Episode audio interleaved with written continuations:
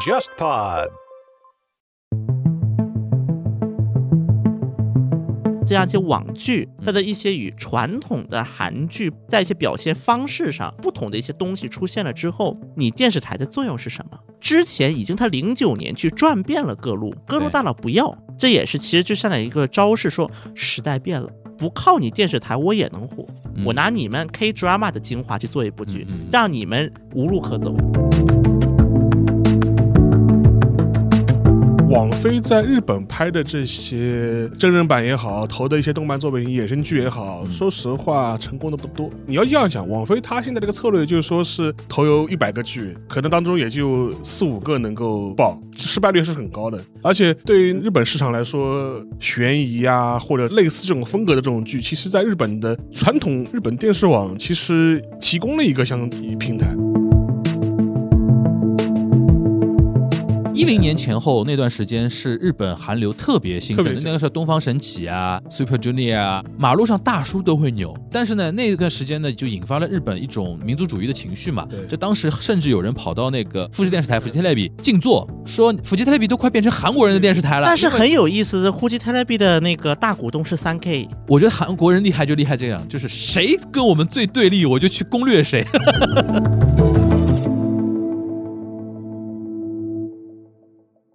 大家好，我是樊一茹，大家好，我是安青。大家好，我是曲小新。欢迎收听本周的东亚观察局啊！我今天我们聊什么呢？今天要聊一个绕不过去的一个话题啊！这个什么话题呢？就是鱿鱼游戏啊！好像我身边的人好多人都在看，而且好多老外的都在看。我因为怎么知道它火了呢？就是我关注的一些海外的一些 UP 主和一些那个 YouTuber 啊，嗯，很多人多多少少都会在自己的内容输出里边蹭一下鱿鱼游戏的热度嘛。对，我说，哎，那就不得了了，就是到这些 YouTuber 都要蹭的话，说明是一个现象嘛，对对吧？你能不能跟我们说一说这个《鱿鱼游戏》这个剧啊，在韩国国内和韩国人的眼中看起来是怎么样的一个电视剧？有没有跟我们是有一种温度差的东西在？首先必须要承认，他出圈是在海外，在海外出圈。它是奈飞投的一个剧，对吧？。对对对，啊然后等于是奈飞的全球网络都同时有在上更新，对吧嗯？OK，其实，在海外的一些评论嗯网站来看，基本上是好评远远大于差评，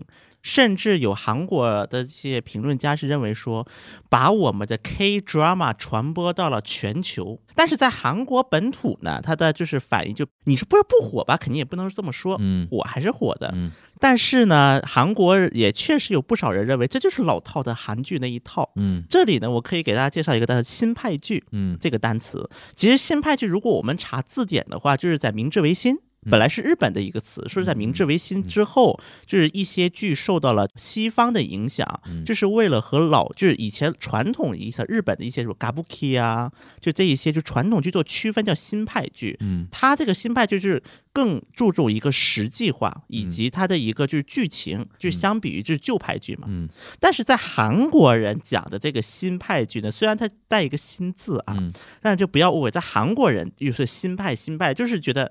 太老套的韩剧那一套了。就是 就是明治维新时候的一些剧， 对，但韩国人引进“新派”这对个对词对的对时候，就没有那么多日本色彩就。韩国人用的新派是引用日本人的那个新派剧那个说法， 对，那其实，在韩国的语境里边是指老派的意思。就是比较就是太老老套的韩剧了。嗯对这个老套的有几个点吧。那么第一个点就是在于结局大家都能猜到了，嗯，嗯嗯肯定是主角光环赢嘛，对，然后男二会牺牲。还是个爽剧，对吧？对，不管你中间多难，主角肯定会赢嘛，对吧？对，那么第二个就是在这一季的，就是那个鱿鱼游戏当中，对于幕后就是谁在操作这个事情，它其实描述的不多。就留幕个后留个扣子，对到，下一嗯季。嗯，对，幕后不多，主要还是讲的是这个游戏本身，以及一些被牺牲的普罗大众们，嗯应该是这一季的一个特点。另外一个的话，这一季还有一个点就是，韩国人可能就会觉得说，之前我们已经有不少这样的，相当于是加深了懂韩剧的人对于韩剧的刻板印象。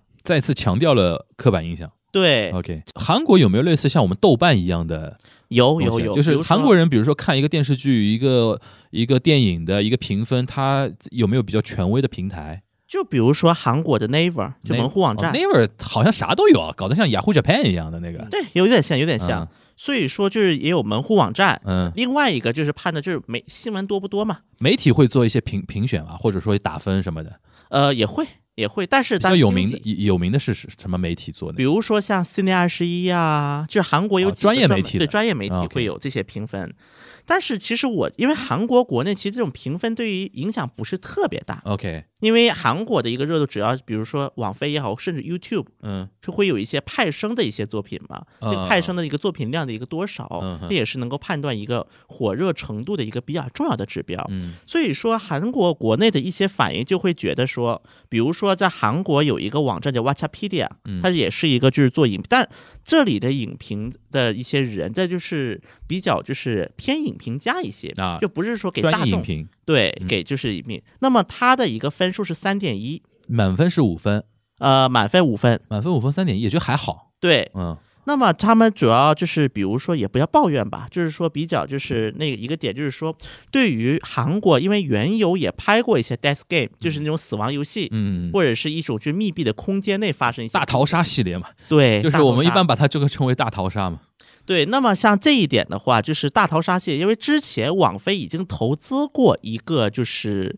类似于大逃杀的一个，就在密闭的空间当嗯中嗯考验人性的一些游戏，嗯嗯比如说像 Sweet Home，嗯就去年的嘛，嗯那么这部剧在韩国它引发关系还有一个原因，是因为在就是那个《鱿鱼游戏》之前有一个叫 DP，就是讲的那个宪兵，韩国就是嗯哦部队的宪兵就是。抓逃就兵，抓逃兵的这个故事，因为这个故事确实引起了尤其是很多年轻男性，就是嗯共鸣，对一种共 感，嗯 都想当逃兵嘛。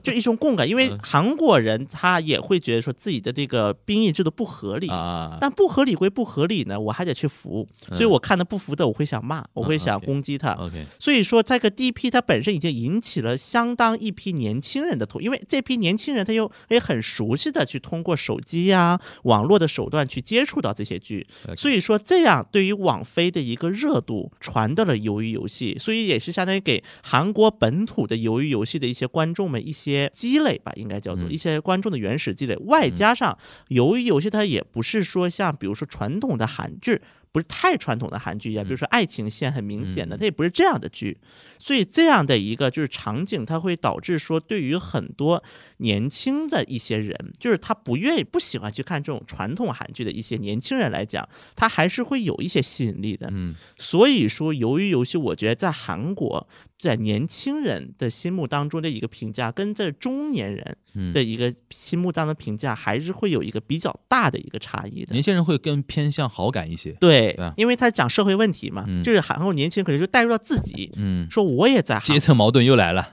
吧？就会带入到自己。嗯，OK 因为我们知道，我们在之前讲韩国政治局势，我们也说过，很多韩国年，尤其年轻男性，对于目前执政党的不满是比较大的。所以说，在韩韩国的很多二次创作当中，也就出现什么文在寅游戏啊， 就是把就是每个环节带入到文在寅的一些啊但韩国国内还有一个对于这个鱿鱼游戏的一个评价，就觉得说它每一个游戏环节关联性不大，嗯，因为像比如说我们看之前日本，它有一个叫什么赌， 《赌博默示录》原来是个漫画，漫画对，因为很赌好，看的一个漫画，因为赌博默示录它和鱿鱼游戏它其实很多地方是比较相通的。对，但赌博默示录，我觉得它的有一些游戏环节，因为我是匆匆看了嘛，嗯相比于鱿鱼游戏相比，它每一个环节之间的联系性会有一些。嗯，但由于游戏很明显，第一环节、第二环节、第三环节就是分开的几个环节，对，让大家觉得哦，设设计这个环节，第一个可能就是为了好玩，第二个可能就是想弄死人，就有点割裂感嘛。对，割裂感比较重，所以就没有那一种就嗯是、 《赌博默示录》是非常知名的一个 IP，然后我们国内有也有翻拍过，对那个李易峰主演的《动物世界》，动物世界，啊对是吧？动物世界，然后那个主角的名字叫开司，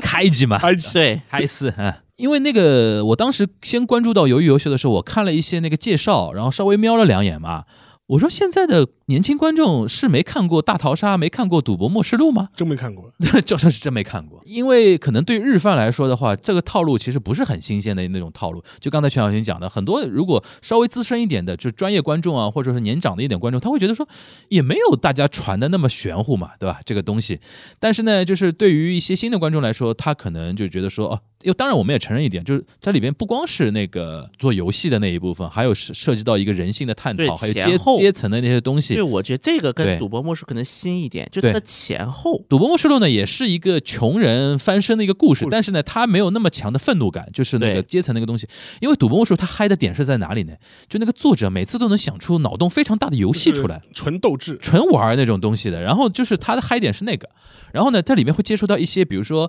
看穷人想一夜之间暴富翻身那种东西嘛。然后它里面会对一些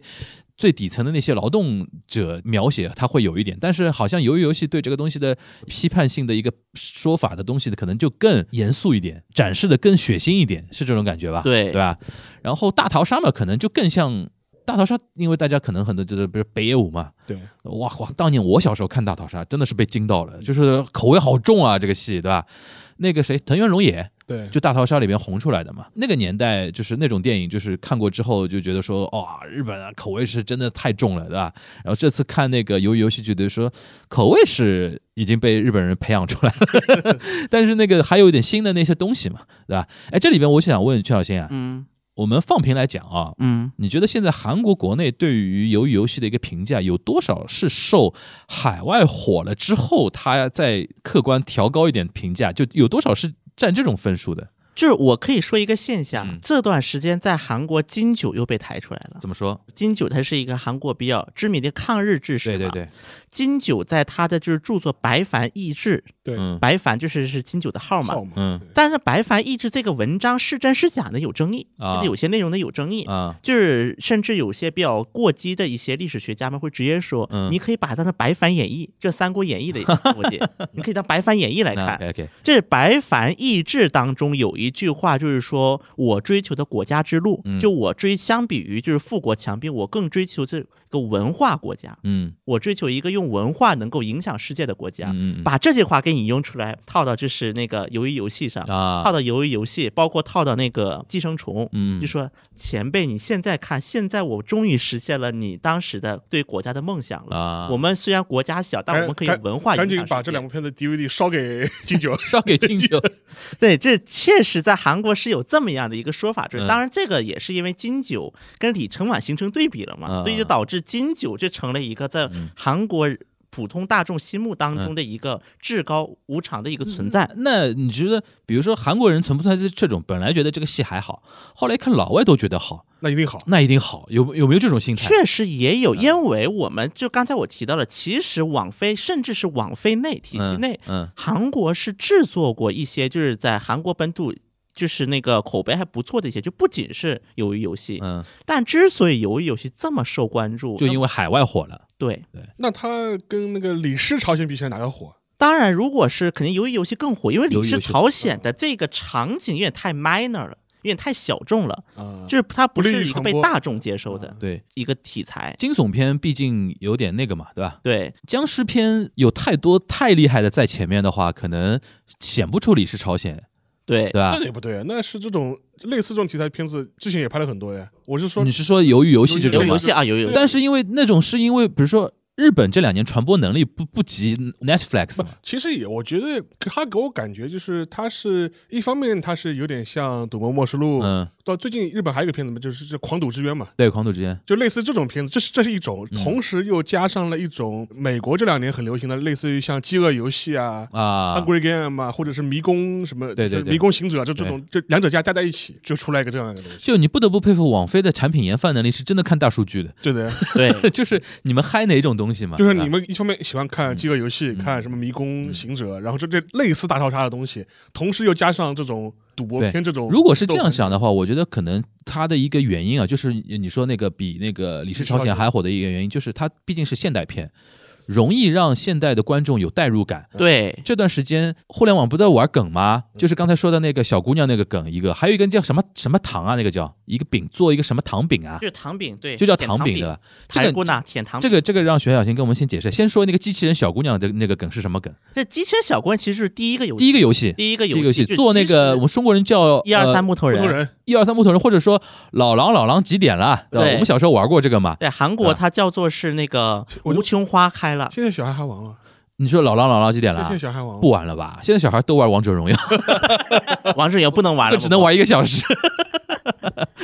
嗯，你就说是这个就是叫无穷花开了。韩文叫做不，就是那个小姑娘说那句话就叫你哒。那个小姑娘说的就是这句话，对吧？对，而且它是带调的，就是它是有一个潜规则，对你这个必须要带调。对， 무궁화꽃이피었습니다。 啊就，比如说是这样，哎就这种玩儿。你刚才这一段已经有很多人鸡皮疙瘩都起来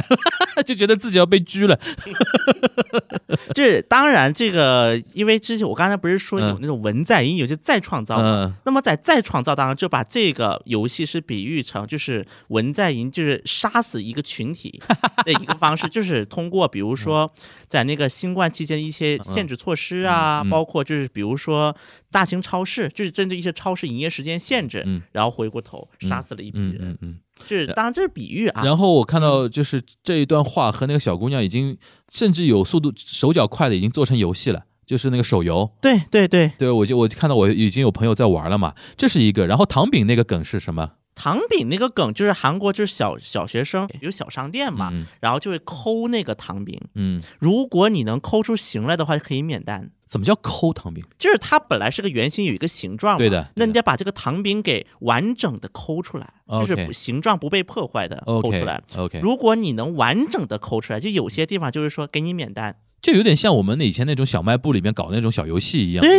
对比如说对比如说赚那种麦芽糖，比如说花个两块钱赚一次，你如果赚到老鼠就亏了，赚到龙就就赚了，类似于像这种互动小游对对戏对一样，有点像。 OK，啊那么 OK 我觉得还有一个可以提的，就是这个男主啊，他这个鱿鱼游戏的男主嗯嗯就男一，嗯，男一他出生掉在双门洞。我不知道大家听韩，如果是韩剧迷，肯定对双门洞这个名字很耳熟的，嗯因为在前面有无数的韩剧的主角都在双门洞。嗯，对，比如说，我们举个例，请回答一九八八，嗯请回答一九八八的背景就在双门洞， ，OK，包括它是一种阶层指向性的很强的，对吧，那么包括在之前更早的澡堂家的男人们。嗯背景也是双门嗯洞，哼甚至更早的韩国的漫画《恐龙肚里》呀，包括这样以二十世纪后段作为背景的很多韩国的一些传统文化，它的那个背景都在双门洞，因为双门洞它是属于首先它是在江北汉江以北，本来就是老城区，嗯然后在汉江以北城区再往北，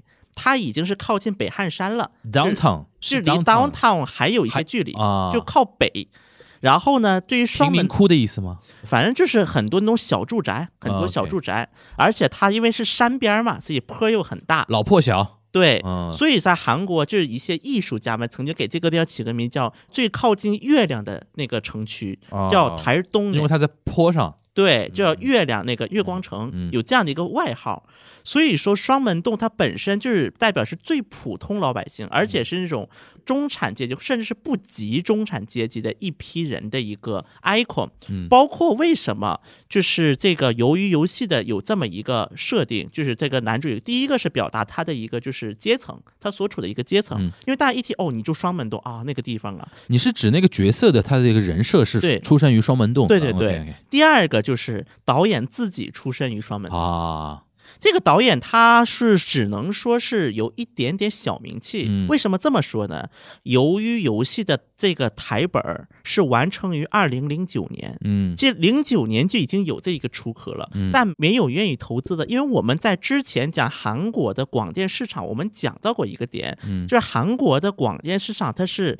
几个寡头瓜分的状态，包括电视台也好，包括投资机构、制作公司也好，嗯所以说，在网飞这样一个大鲶鱼进来之前，是没有人敢去投资这样的一部剧的。嗯就这样的一部剧，第一个它不一定火，第二个它会引起社会效应，嗯，因为它要考虑很多就是社会性所谓的，就是零九年那个时候时机都没成熟，对，对吧应该只是没有有只有到成熟现在有这种 Netflix 这种这种 player 进来之后才有的玩儿，对对啊。为什么叫鱿鱼游戏呢？啊，那么这个其实我看完之后，我的感受就是它是一个就是同一个意思，但是嗯它是代表三种含义。啊，你说我这是我的一个解读啊，这个跟官方无关，这是我的解读。嗯 OK？第一个呢，就是本身在韩国很多七八十年代的小孩们，就是他们就是经常玩的有一个游戏叫鱿鱼游戏。那么它鱿鱼游戏它需要一个比较大的一个场地，首先嗯，有三个图形，就是分别最上面是一三个角、圆圆圈，圆圈，然后一个三角个，三角然后一个大的方块。对对对，它对连在一起，它就是有点像是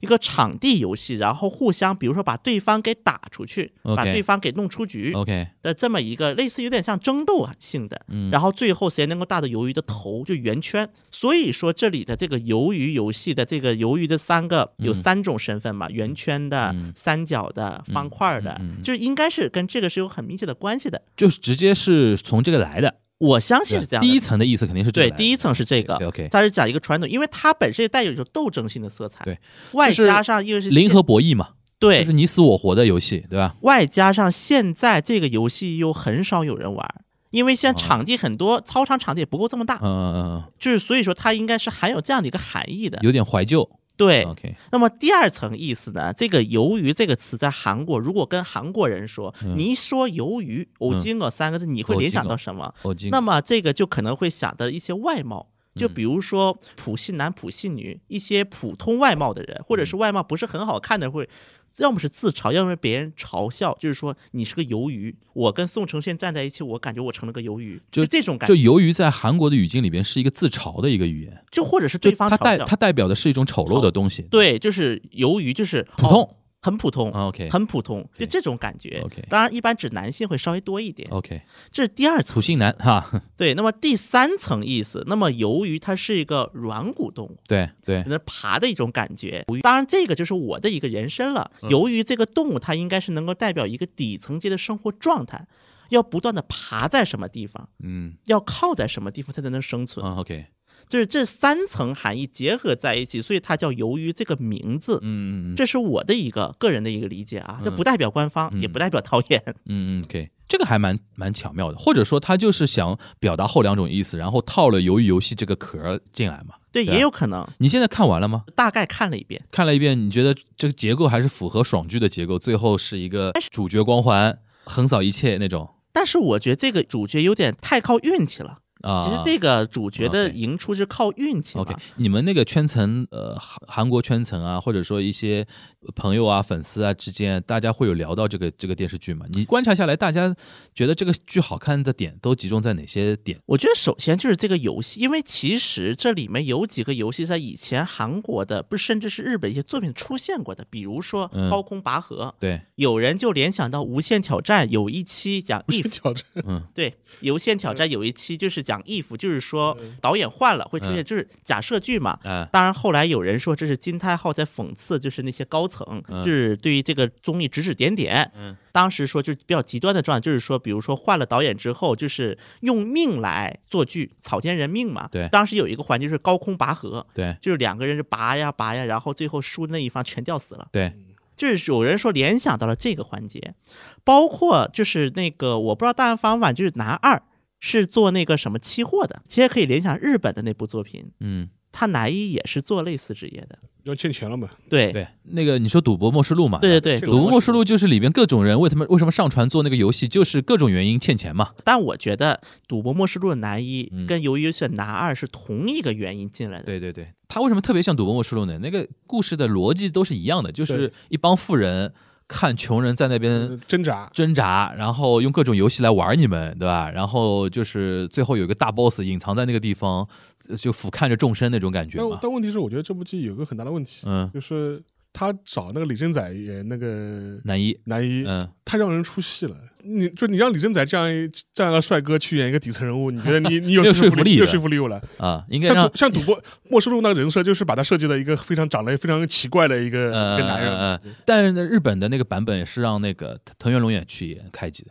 不就是但开局一嘛，点就是点我说我是漫画 嘛，啊，对对对，我说就是长得那个样子，啊对对嗯吧？我觉得韩沙老师意国思就是应该让让让宋康昊，对对对对对，他比较长得比较像那个底层人物的，但我觉得，如果因为根据我对宋康昊的一个观嗯察了解也好，他应该不会接这种剧，对他可能就嗯应宋该康昊的他觉得接剧风格。太太无聊的，他还是太没拍劲电影为主吧，就是一个是电影，嗯另外一个可能还是会接一个比较有光辉色彩的，嗯或者这种有辩护人。对对有这深种度的的，有深度对的，这个对太太 low 了，对，这这种就是，其实男一就是靠运气赢得了这种情就感是在宋康昊眼里就是太 entertainment，对太娱乐了，对吧？对太过商业了，对吧？那种感觉，就就是可能就是觉得说都是靠运气，这个嗯主角他没有什么啥没有都没有什么挑战，这这个演起来，对吧？这部剧还有一个问题是，每个人的感情现在不会体现的很明显。它虽然也有一些描述，比如说对于某些人性格的描述对，但整体上不是那么的明显，尤其是对于男一。他现在是呃第一季已经结束了嘛？对吧结束了他一一下上去，然后现在有官宣嘛，就是说后面有几季啊，或者怎么样啊？当然，现在首先他已经埋了线了嗯，比如说对啊有一个就是讲警察的一个弟弟嗯去找他哥哥，嗯，然后最后发现摘了面具，发现一看哥哥已经在里面做级别很高的 staff 了，这是第一个线。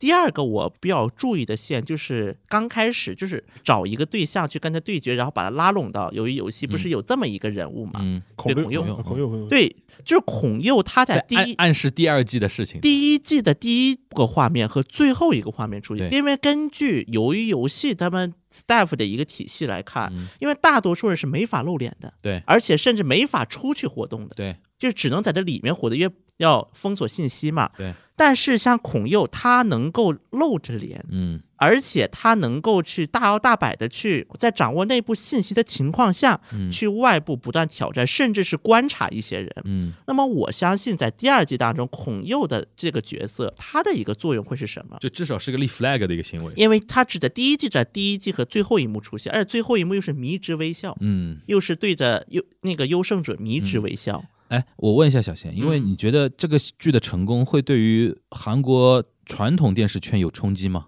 我觉得首先肯定不仅会有，而且还不小。呃，你怎么说？之前已经他零九年去转遍了各路对各路大佬，各路对大佬不要，对，然后甚至为了要拍维持这部剧呢，就是他要维持这个梦想，就是火种要留下嘛，嗯把自己笔记本都卖了。呃，OK，这是导演把导自演己的笔记本电脑都卖了，嗯这也是其实就上来一个招式说，时代变了，啊，我不靠你们也能活。对对。对那么，因为像之前韩国也有一些，我们在聊过网之综前嘛刚，刚聊过嘛？对吧 Netflix 聊了一些网综，包括这样一些网剧，它嗯的一些与传统的韩剧不同的一些，呃，也不算不同吧，但是至少虽然大的故事逻辑是相同的，但是在一些表现方式上与传统韩剧不同的一些东西出现了之后，你电视台的作用是什么？不靠你电视台我也能火，嗯那么你电视台此刻的作用该是什么？嗯而且他们韩国，我记得当时由于游戏刚出没多久的时候，嗯韩国就是一些评论家就是说，这相当于是 Netflix 对电视台正面对决，嗯我拿你们 K drama 的精华去做一部剧，嗯嗯嗯让你们无路可走。我觉得你后面可以跟一些你的韩国圈内的朋友多多问问这方面的感受，因为我觉得这可能是一种地壳变动哟，对，当对然啊地壳变动也不是一一朝一夕的，对对对也对是对就持续了很长慢一段慢慢来嘛。时间上次我们不是刚刚聊过嘛，金泰浩对离开嘛，对对一一系列的动作就显示出新的平台、新的一些生态的出现，对于韩国传统的综艺也好，那个艺能界的一种生态的改变，对对好像对真真的逐步在体现出来。是的，哦然后这个呢，就体现到日本这一块儿了。为什么呢？就是还是感慨一个事儿，什什么事儿？邵老师，就是现在韩剧啊，就是虽然是 Netflix 投拍的，但我们也把它称为广义上的韩剧的一种吧。就韩剧现在在国内的一个影响力，真的是大大超过日剧。嗯，就我身边好多人都在聊鱿鱼游戏，但是新一季的日剧就是原来那群日饭圈层，大家还在也不出圈的，对，就是 还还这帮人在看，当然韩剧呢，现在已经有，比如说顶楼出来的时候，一堆人在聊顶楼，对吧？说什么上海那个威斯汀酒店长得像顶楼，对吧？ 然后那个这这两天没，大家都是那个就被那个小姑娘那句话我搞得我洗脑，晚上就哒哒哒哒哒哒哒哒哒哒 哒，就是这个声啊，音。包括现在如果去那个韩国街红泉路那个首尔夜市，啊啊上海啊，的就是那啊个有大排档嘛，啊首尔夜市他做了一个，个那个吗？他不仅做了个这个，啊他还有那个枪，就是仿真的那个 枪，太沉浸了吧？然后还有就是包括那个舔那个啊糖饼，嗯，那个现在里面都有了。对啊是我昨天刚去，里面都有了。因为他们那个那些老板知道，那个很多去韩国街吃饭的人是看那个韩剧的，对，对吧它是有重哎叠的。就我特别感慨啊，就是说现在你不得不承认一件事情，就是日本的那种文化的那种传播的那个能力啊，真的是现在至少在中国的那个层面来讲的话，真的是差一个量级了。现在，邵老师，你有这种感觉吧？这个现象其实嗯可能很久了，对吧很？久了吧？嗯，但其实日本人说实话，他也不着急， 他也不是很 care，说实话，哎真的说到底还是不 care 他。说到底还是不是很 care，、嗯就是说是他对海外市场的关注度不是，并不是很。我其实我们之之前节目里也聊过，嗯就是日本人其实对他流行文化、娱乐工业对外输出，他没有特别大的欲望。但是我有的时候看日本一些，比如说新型媒体上面的一些大家的讨论什么的，他们其实年轻一代也急，就是相对年轻一点的一些业内人啊，他们会觉得说现在这样太封闭了，总有一天会怎么怎么样，但是也就仅限于讨论层面。但对日本很多这种相关这种媒体这种产业的业者来说，他就会觉得。呃，我一人市场，我也能养活自己，我干不了出去的。就最典型，你比如说像《赌博默示录》，很多人还不知道的。但是其实《赌博默示录》是一个这个类型里边极致型的一个 IP 了，对对对对吧？就他把很多东西玩到极限了，对，对吧？很多再出来的人就觉得说，啊，你就不就是《赌博默示录》那个套路吗套路嘛，对，然后你啊，你就不是大逃杀那个套路，大逃杀你想想都二十多年前的电影了，对，对吧？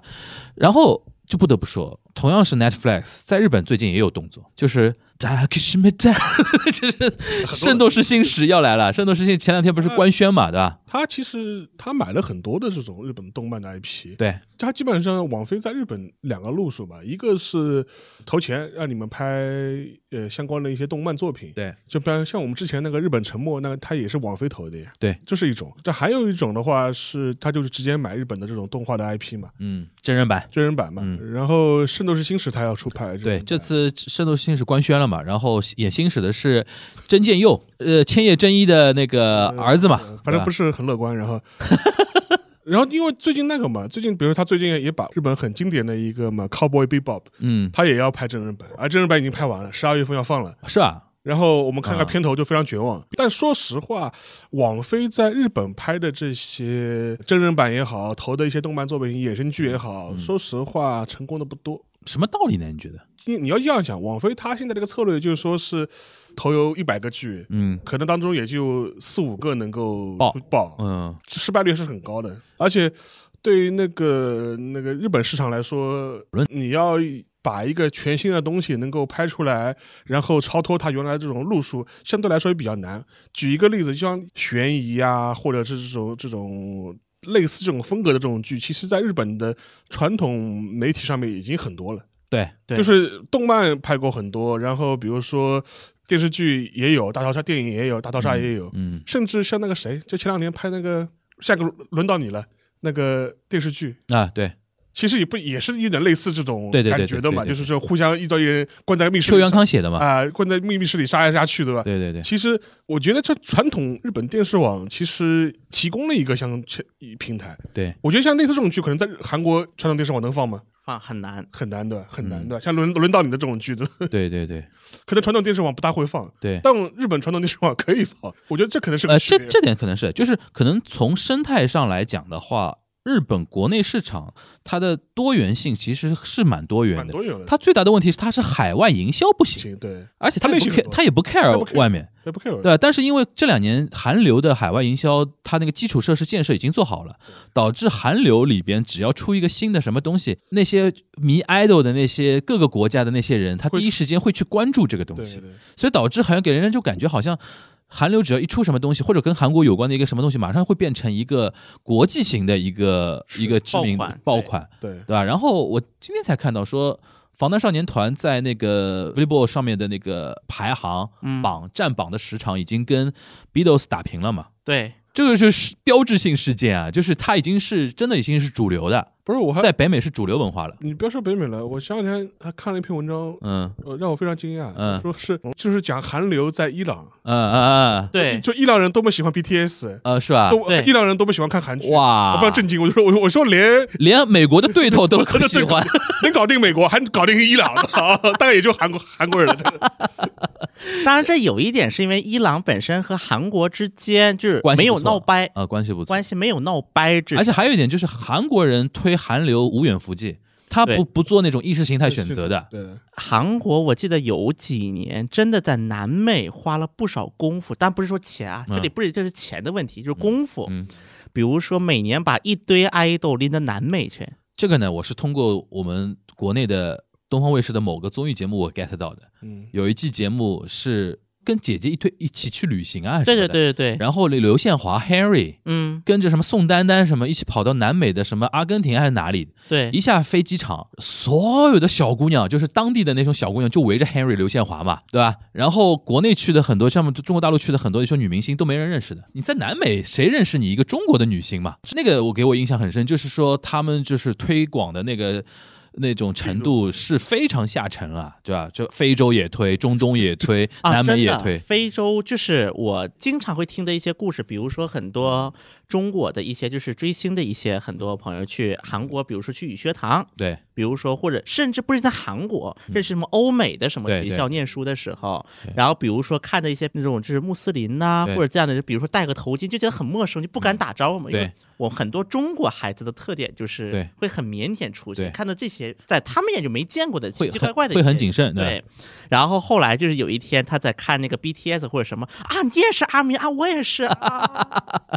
就会出现很多，就因为我已经听很多很多类似这样的一个对所话，所以所以说，如果听我们节目有很多那个，比如说对韩流不太熟悉的一些听友啊，就大家就要树立一个观念，就是在全世界的语境来讲的话，韩流是一个主流文化了，已经不，。其实在日本也是主流文化呀，这这两年因为有反弹，因为有一段时间是特别厉害，就是当时腹肌 Telebi 不嗯就是那个就是一种说法了，就是够。他说你在日本，就比如说你说我爱好 K-pop，在年轻族群里面，在年轻族群里面嗯是是一个主流，是个主流，对的对的，不丢人，不丢人不丢不人。丢人，主要不不对不丢对人。但是你说你说啊，我是一个什么死宅的，相对来说可能更更丢人一点，就是是这样的，就是一零观年感问题啊吧，我觉一得零年前后那段时间是日本韩流特别兴盛的特别，兴那个时候东方神起啊，什么 Super Junior 啊，那时候或者那女团就个 Kara 嘛少女时代啊，呃那个 Kara- Kara Kara，什么的，当时我记得一堆那个就是那个歌啦啦啦啦啦啦啦，来马路上大叔都会扭。 对对对，就到那种程度。但是呢，那段时间呢，就引发了日本一种民族主义的情绪嘛对。就当时甚至有人跑到那个富富士士富士富士电视台、富士 Telebi、对彩虹桥那边静坐，对说富士 Telebi 都快变成韩国人的电视台了。但是因为很有意思的，呼机 Telebi 的那个大股东是三 K，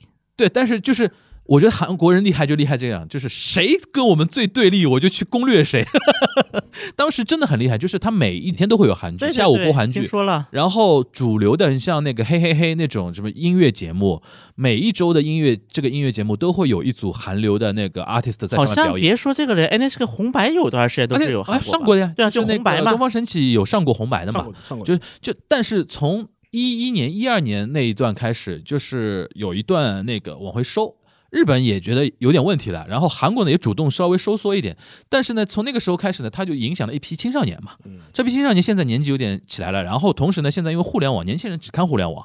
互联网上他接触到什么 BTS 啊、新的一些团啊什么的，日本年轻人会是那个韩国的一些新的韩流团体的一些粉呃粉丝。这一点我就其实我觉得都是个标志性事件的。那么在日本就是 NHK 对红白，对嗯我我想问一下啊，我想问一下两位老师，NHK 的红白跟中国的春晚是不能类比吧？对啊，影响力对上啊，。就基本上就春晚了。因为我记得在那个一四年还哪一年，李敏镐上过一次春晚，嗯，应该是第一次外国，就是韩国，就外国国籍吧，嗯呃应该就第一次上春晚那次是他是什么？你说李敏镐你他是坐在不是表演，是坐在下面那个不是打表分的演吗？表演，表演其实应该这两年一直有呀，就是前两年啊。因为一四年李敏镐应该是第一次啊韩流明星上春晚的案例是，对对对，我觉得这两个其实可以类比，因为可以，就也是站上了一个主流的一个对文化对对圈，层那是之相后当主流了。对对引发，我觉得无论是我国也好，还是日本也好的一些警惕吧，因应为该是韩嗯流它除了说通过互联网来占据年轻人的心智之外，它总归想说通过一些传统渠道让年纪大的圈圈所层，以我觉得韩流是有这个特点，对就是想往各国的主流文化圈层去做一些影响，因为它是用自己的滤镜来看世界嘛，就觉得说每个国家的一些主流观众最好都能喜欢我们。但啊是还有一的个嘛，它有一个原因是，你看韩流输出啊，它吃到世界各地的话，唱歌跳舞啊、剧啊或者什么，它一般来说不太会带很多很重的意识形态的对这种对货对对不夹杂私货，就是就是纯娱乐就，纯娱乐，纯娱乐。他也知道带意识形态很危险这个事情，对对吧？顶然后多是讲讲我们韩语多么好，对对对对对对对。然后呢，他推的时候呢，也会面对相对少的一些意识形态的阻拦，对，对。因为你对毕竟是 OECD 国家，同时又是一个那个那个资本主义国家，对吧？然后现在对又成为一个发达，他现在算发达国家了，对，算了，呃，进入了。然后就是会，你看在西方世界，他也会觉得韩国嘛，问题不大嘛，你看连伊朗都能去 的，对啊。伊伊朗就看你们就是说，哎呦，反正又不是美国， 对对那对，种唱唱歌跳跳舞，对，啊反正不是白人，对吧？反正对是那个一个东方人的脸，也也就还好。但现在这种效果非常就的观明显感，因为还有一点，就可能是像伊朗这样国，毕竟韩国远，它没有一些就是民族主义的一些没影响仇，没仇。远日无仇，近日无怨，对对吧？反正也好好好很多嘛。因为当时我还那个谁李英爱说还受邀什么去什么伊朗访问，然后对受受多么高的待遇，什么伊朗地震了，什么李英爱捐多少钱，就是就当时是因为那个什么那呃，大长今在大长今在在伊伊朗朗去很火，对吧？在伊朗当时包括还有一个叫朱蒙，为了就是伊拉克总统的儿子亲自邀请朱蒙的那个什么主创过去，然后在伊拉克收视率百分之五十几、六十几。嗯，这就个是韩国媒体，他也很热衷于去就报道传递这些信息那，肯定的嘛。就是非常热衷于墙内开传递花这种墙信外息香嘛，这种新闻我觉得不光韩国，我们也喜欢的。对啊，一就样比的。如说什么那个，我们有很多那种什么婆媳剧在非洲播的很好，我们也很听的也很，对 心里觉得哎但蛮是蛮好的。其实我觉得这个还不太，因为婆媳就在非洲播这个我国的，其实主流圈子还是不了解的对这个事情。呃就我的意思就是说，作为老百姓来讲，自己国家的 contents 在海外受欢迎，是肯定的总归是欢迎的嘛。欢迎归对欢对迎，对但是这个知晓程度，因哦为、那肯定不一样，不一样，不一样，对，因为在主韩国的主流的圈层当中，差了好几个量级呢。对，也是对于这个也是，就是要么就是了解，至少他们也心里有数的 BTS 怎么火了对。所以在韩国就有一个梗嘛，就是说一个老外去韩国访问，韩国记者带头问 Do you know Psy? Do you know Gangnam Style? Do you know BTS? 就这是表示他们自己知道自己的货在国外几斤几两，对对所以他才会去问这对些的问对题。虽然这个本身是一个梗，我个人觉得，韩国因为韩流文化的这种传播，我觉得韩国这个国家已经开始吃到红利了，对吧？至少你从国际上的声量来讲，它获得了比自己国力要多的一些声量，对吧？对这个呢，是我觉得作为日本人来说，我觉得应该是要学习的。那我学学学不来。学不 来，学不学来上学不来，但是应该要学习就。他我们觉得太这佛了，我觉得。就不是啊我一觉个得一个是佛，还有一个是就日本人就太保守嘛，他觉得出去说，哎呦风险好大，好危险，不要出去。 对，我觉得其实这一点从日本，就是我看有人比较过日本人和韩国的护照签发量，嗯，好像说日本就是虽然人口是韩国三倍吧，应该是，嗯但日本的就是护照签发量的总数不如韩国。对，有可能的，因为现在很多日本年轻人都不出国的。不是我，对，就我看有这样的数据，而且我觉得之所以韩国人会在这个时候把金九这句话套上来，其实也有点跟日本比较的一种意味在里面，啊因为金九当年是抗日的人。啊，是抗日的，然后现在我把这句话摆出来 OK 我说我的目标是成为文化强国， OK，那这这点我超过日本了，嗯所以苍天那个有眼，就有点这种感觉了。嗯，这里面又牵涉到一个很有意思的一个话题啊，就是我觉得不光中日韩了，现在全世界可能都面临一个流媒体的一个时代了嘛。啊，就 Netflix 这家公司，你对它的那个观感，或者说你觉得这这几年它的一个发展的一个路径，它现在应该在全球大概也有几亿用户了吧，两亿多吧。两亿多。他现在有一个蛮明显的一个趋势，就是说他的整体订阅户在达到两亿之后，就进入了一个平台期就趋缓了，趋缓，啊嗯它它新这新增明显趋缓。 OK，但是这个呢也有很大个原因，就是说，说实话，它的增量部分，就说是能够成为它增量的国家和地区市场不开放。国家和地区就越来越少嘛。 就对是比方说你你占领了整个北美地区，嗯，北美撑死了也就这点人，对吧？对北美城市就就就这点人了，不可能再多了。嗯就对对是的所以说你只能去开发就是新新市场，对，日韩，日韩、然后东南亚东南亚，对然后欧洲。欧洲，对，从但问题是，欧洲嘛，它传统广电体系又相对来说比较保守，对你对来对，说，呃很健全，而且所以所以说是要你要完完全完全占领，其实也有一定难度。对，所以说他现在为什么会，比如说他在会在日本买很多的这种动漫的 IP 啊，嗯在韩国投这种像《鱿鱼游戏》这种剧嘛，他就是需要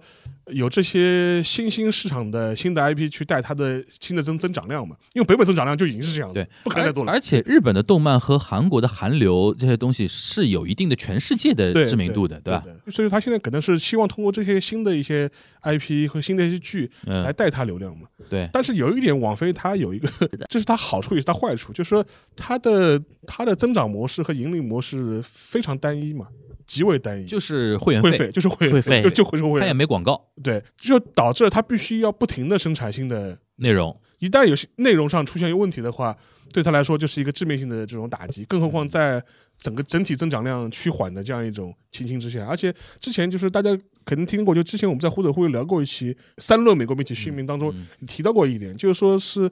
有很大原因，就是一些传统的嗯欧美的一些传统的一些广电巨头。已经开始慢慢缓过味儿了，就是开始建自己的流媒体的各种各样啊的渠道了，就是典型的迪士尼迪士尼嘛迪。士尼，嗯， Disney Plus 出来之后，其实对网飞的压力还是很大的。对，而且对于像这种嗯传统媒体巨头来说，它的好处是什么？它的 IP 会多了。内容很多，就是对，对网飞来说，你要么去买，要么去做，要么你自己新原创。对压力是很大的。对的，但是对迪士尼来说，我而且他库里都是成功哦我 IP，宝我宝对库里面都是成功 IP，对就对对现所以成的嘛，对，随现手成拿的出嘛来。就说，这比如说像迪士尼这两年最火的就是那个《星战》野生剧嘛，啊那个大啊陆啊啊啊！就火得一塌糊涂，比对对对对对比这对，比正传还火。就是这个我都不用去培养新这个新用户，对一堆老的人马上就转过来了。转过来了嗯对，我觉得这个就很像什么，因为在韩国就出现过，就明明在韩国在网飞可能还是个新市场，对嗯，可能还需要培育呢，结果发现我还没来得及培育多少呢，结果好了，这么快，这么多人开始跟我抢蛋糕了。比如说网飞这个第一批刚火了，没过多久，迪士尼宣布，因为迪士尼 Plus 一直没进韩国，对，因为韩国也是一个相比之下广蛮封电闭行业的。嗯对非常成熟的一个市场，嗯嗯就是 KBA 就嗯巨头啊，就非常成熟的一个市场。嗯结果呢，前前脚网飞刚刚可能是培养大家习惯嗯了，对后脚就说了，我宣布跟韩国运营商一起进军流媒体市哦场，迪士尼然后后脚等于 Disney 等于 Plus 迪来了迪。士尼其实也不一定是重视韩国市场，而是说你网飞在哪里，我我就就要要去去到哪哪里。第一个是这个对，吧第二个就是它有现成 IP，对对对然后我直接从网飞呀、或者甚至从韩国本土的流媒体上去把这些版权抢回来，我以后自己弄了，我哎不借你了。这个就是一个这个领域里边的一个永恒话题了，到底是渠道为王还是内容为王？以前那个网飞的好处是说，它提供了一个新的渠道，让对一些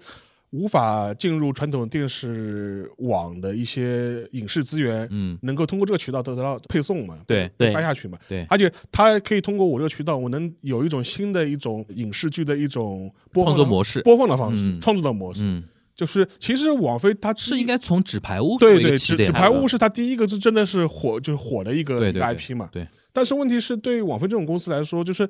技术这套东西，其实对现在那那些巨头来说，它学起来是很快的。根本你做大数据分析，我也可以做大数据分析。对对对对对，谁还不会点大数据对啊的吧？？你可以比如说一次性全部上线，我也可以一次性全部上线。 技术毫无难度，只要这些巨头真正想做的话，它技术学起来是很快的。对的，对，这反倒是内容是是个大问题。其实网飞你呃你可以看啊，就是说是。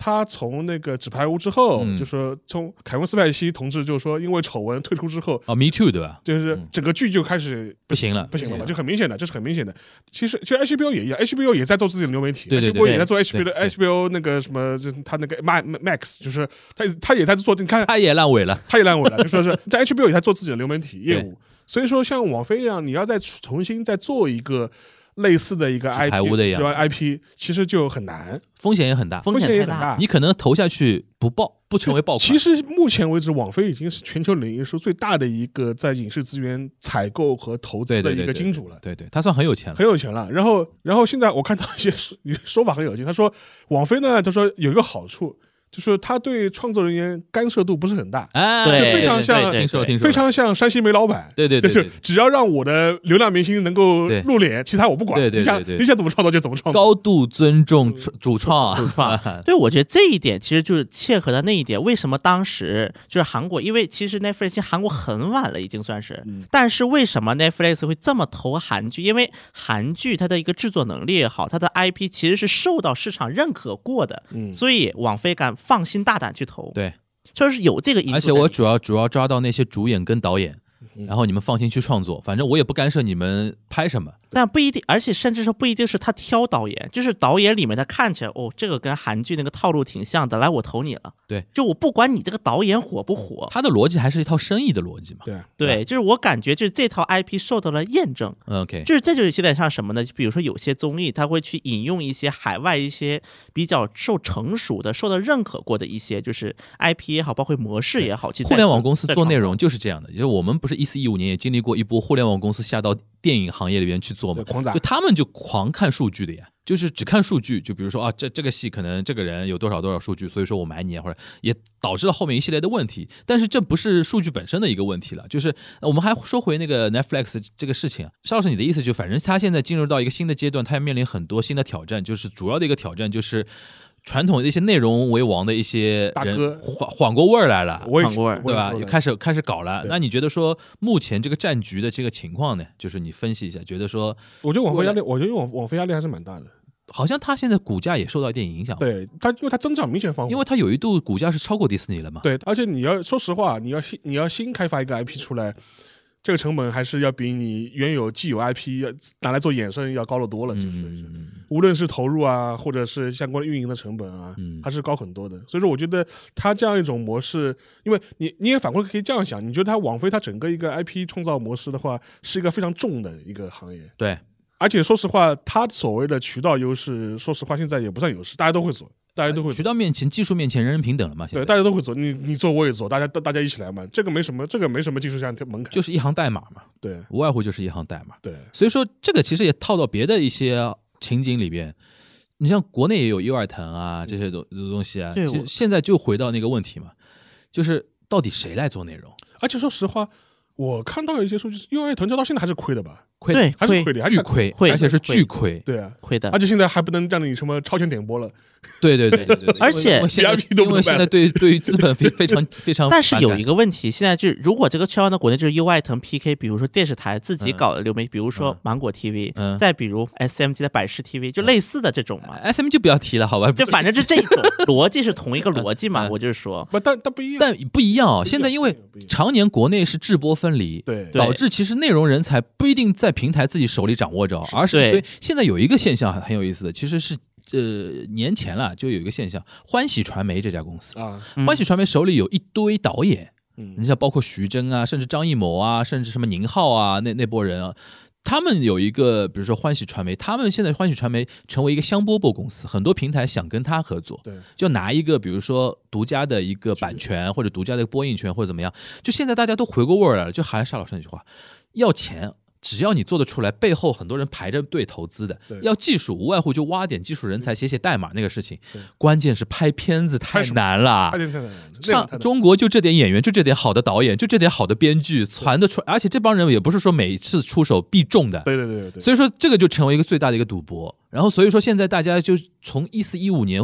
那个互联网企业下场开始做影视剧，到现在过了五六年时间，一大波那个大浪淘沙之后，大家缓缓过味儿来，还是要抓住一些创作性的人才，内容内容为王才是最主要的对。这个其实不光是视频了，其实你说包括那个音频领域也是一样，甚至主播也是一样，就对吧？播客圈，对我觉得播也这播样客圈其实也是一样，就是永远有渠道跟那个内容之争嘛，对吧？所以说，我觉得从今天那个这一期从游游戏开始聊，哦不过我插一句，啊你说讲的你讲的音频界，我发现有一点就是。四四平台它有一个专门的海外公司，专门做海外市场的，做美对欧美市场，做对现在开始进军日本市场，对对对对，我看到了，他甚至还找了一些日本的一些主持人啊、对对对演员对对啊对去录一些独家的播客，对的对的对的，然后再在他的平台上放，这个我就觉得也也也蛮有意思的。对他应该还是想布局那个 podcast 市场的吧？。对对，但是因为你身为一家纯的国内市场，在外面弄的话，肯定是要有一点所以所以要限制穿要所以要穿个马甲，对，穿个马甲，的确是，就是因为我们常上次有提到嘛，其实韩我不知道韩国怎么样，啊，日本算 podcast 特别冷的一个市场，但最最近开始起来了。有点起来，这个但开是始了跟中美比起来的话是差很多嘛。对，但是它现吧在就是好处就是说，它开始有一些，就跟前面前面讲，那个某四四平台它的海外公司对对对会。去找一些日本的一些一线的演员做来开 podcast。如果一家中国公司来做的话，首先钱不缺， 但是我不知道韩国是不是一样，因为日本啊，传统电台太强了，对，文化放送啊，日本放送 All Night n i p p o n 啊，对吧？那那那那种感觉，就韩国是不是也差不多？就传统电台非常强，首先，韩国是这样的。首先，我觉得韩国的有一点就是，韩国的 podcast 有过短暂的黄金期，嗯而且是靠政治、政治评论啊，度过过一段黄金期。聊政论对，就比如说当年那个拿公诉就这样的，就是倒嫖的一些啊，人搞了 podcast，因为成本低嘛。啊对，但后来油管一起了，好了，直接转投哦油管对，了。这个我也想说，日本现在基本。 YouTuber， YouTuber 了嗯哎，YouTuber 现在你知道，呃，YouTuber 对于日本那个综艺综艺生态发生很大的一个变化。原来有什么都嗯基本兴业那帮很多一些中间力量以上的艺人都去自己开那个 YouTuber 频道了，对，因为视频毕竟比音频要传播的更狠一点的甚至在韩国很多适合播客音频做的东西，它就放在 YouTube 上。啊，对，韩国的包括很多是传统广播电台，嗯就是要么是有个自己的 APP，就嗯它也不加入到 YouTube，就是那个 Podcast 这个标准当就中，流量掌握在自己手里，对，要么就是自己搞 KP，要不就放 YouTube 上，对就是可视广播，嗯叫做可视广播。其实我觉得东亚什么时候也全啊可以全搞，我刚想说，全，小新在 Q 什么东西呢？是在预告什么东西 啊？我觉得也可以。对，大家可以期待一下，以后比如说大家可以通过那个什么视频的方式，看看我们平时三个人是怎么聊天的。嗯，对吧？呃，行，那那个今天非常感谢两位，我就是我们从那个《鱿鱼游戏》啊这么一个韩剧入手啊，其实看了一下。主要聊了一个《鱿鱼游戏》这个剧本身，然后聊了一个日韩的一些文化输出的一些异同吧。这个是老话题了，我们经常会有的时候会 Q 到，还是那个老问题，韩国人比那个日本人要 aggressive 多了。多了，对日本人 就特别佛，对吧？也他也无所谓对，他不 care，自己活得好就好。然后最后一个就是通过网飞的这件事情，其实看出来还是回到那句话嘛，内容产品永远是，尤其在互联网这个时代，social media 那个年代，现在就渠道狠还是内容狠，嗯，对吧？现在我们现在有点看出来，在视频，因为我觉得其实其实就两年前，对好像弥漫着一种想法是说，是的我是的 Netflix 就是一骑绝尘了，对对对，就以后就不经打了，对吧？那个，哎，想不到一个疫情出来，本来以为疫情对于 Netflix 是一个绝佳利好嘛，现在它面临一个更严峻的一个问题，拉新拉不到了，对竞争激烈，没有那么多韭菜了。对对吧？现在是反而是那个传统的，比如说像以迪士尼为首的吧，内容平台开始有点反反反攻扑的那个意思了，反攻对吧？所以说这个棋还有的下，对吧？还没有结束，这也是给留给大家的一个最后的一个可以去思考的一个一个一个话题吧，对吧？那我们那个本周的那个东亚观察局就到这边，下周呃我们聊什么还要再盘一盘， 因为现在我们那个状态，因为全小新现在也是还是在北京、上海两头，还是那说不经好常对吧？每次都是我们抓到一个时间，这聊一聊最近有什么热点话题，跟大家是聊一聊，然后对吧？大家也可以在评论区里面跟我们互动，说一说那个呃最近觉得哪个话题可以稍微专注一下，然后。到了八万的时候呢，我们又会做一波 Q&A，现在多少晚了现在七万三三千多嗯吧，好像七万三千多还是七万四，小宇宙平台，啊？七万四千二，七万四千二也快了，在小宇宙平台，再小在小宇宙，估计年内年内应该是能看到八万的吧，嗯，应那该嗯年内应该是能看到八万的，所以所以说到时候就是新年特辑跟八万 Q&A 我们一起 上啊，那个反正今年不是年底肯定是要聊一波日本那个政政坛了，对吧？因为不管大叔、中叔、小叔，总总得输，对吧？总得输，然后明年明年韩国总得选，对吧？对这这些是我们传统异能肯定不能放过，好吧？反正希望大家期待吧，啊，也希望说在那个新的环境中给大家带来一些新的期待。至于全小新刚才节目里面 Q 到的说视频这个东西，大家期待一下，